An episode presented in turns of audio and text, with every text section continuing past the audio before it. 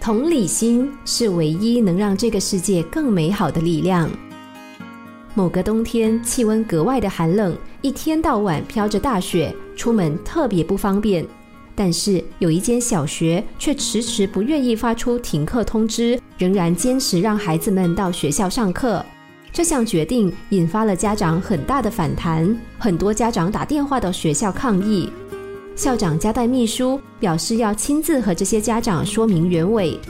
奇怪的是，每个家长听完了校长的说法，不但都不再有任何异议，反而都很赞同校长的作为。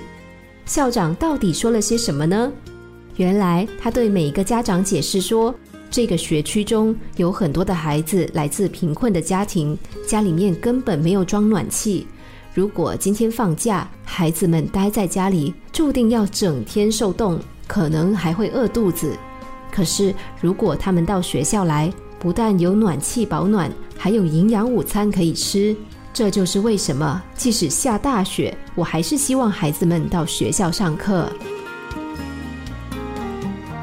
还有一则故事：小川和朋友到印度旅行，小川发现朋友在买小纪念品，尤其卖东西的人是老人或者是小孩的时候，朋友几乎都不杀价。花一样的钱，别人可能买了三四样东西，但这位朋友却只能买到一样。小川问他为什么不杀价呢？朋友给他的回答很简单，却也很动人。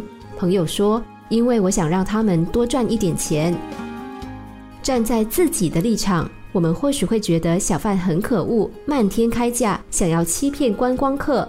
但是朋友却是站在小贩的立场，明白他们的日子并不好过。